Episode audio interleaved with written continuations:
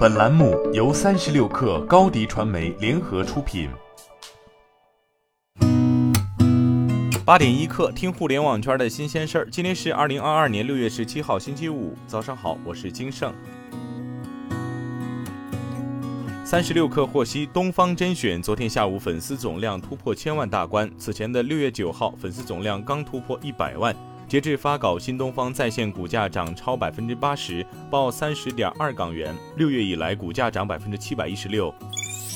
中新网消息，反垄断法修正草案拟于下周提请全国人大常委会二次审议。全国人大常委会法工委发言人杨和庆昨天在北京表示，提请审议的草案二次审议稿将进一步明确反垄断相关制度在平台经济领域的具体适用规则。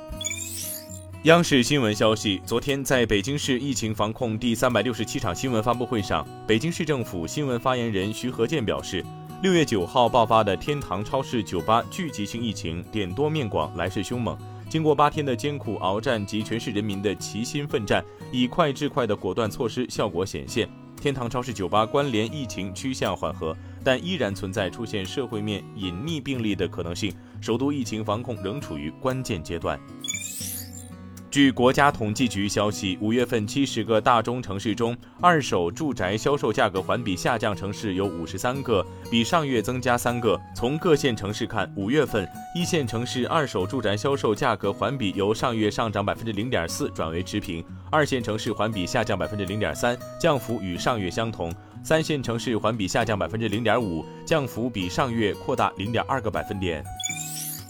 据福州人社微信公众号消息，为做好来蓉高校毕业生就业服务工作，福州市人社局发布关于进一步做好高校毕业生求职实习免费住宿的通知，延长求职实习免费住宿期限至不超过一年，毕业三年内含毕业年度有意在蓉求职、创业和实习见习的全日制高校外地生源毕业生，均可申请最长不超过一年的免费住宿，每人仅限享受一次。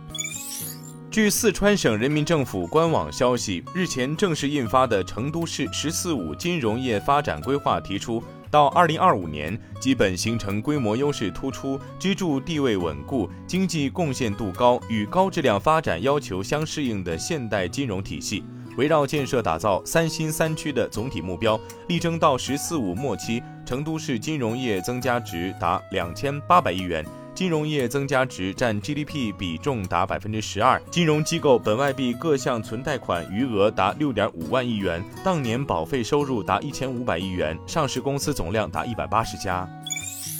据 Business Insider 报道，亚马逊计划在明年年初之前在五个新国家推出在线市场。尽管该公司正在缩减其在美国的部分零售业务，这五个新国家分别为比利时、智利、哥伦比亚、尼日利亚和南非。亚马逊此举将加大当地电子商务市场的竞争。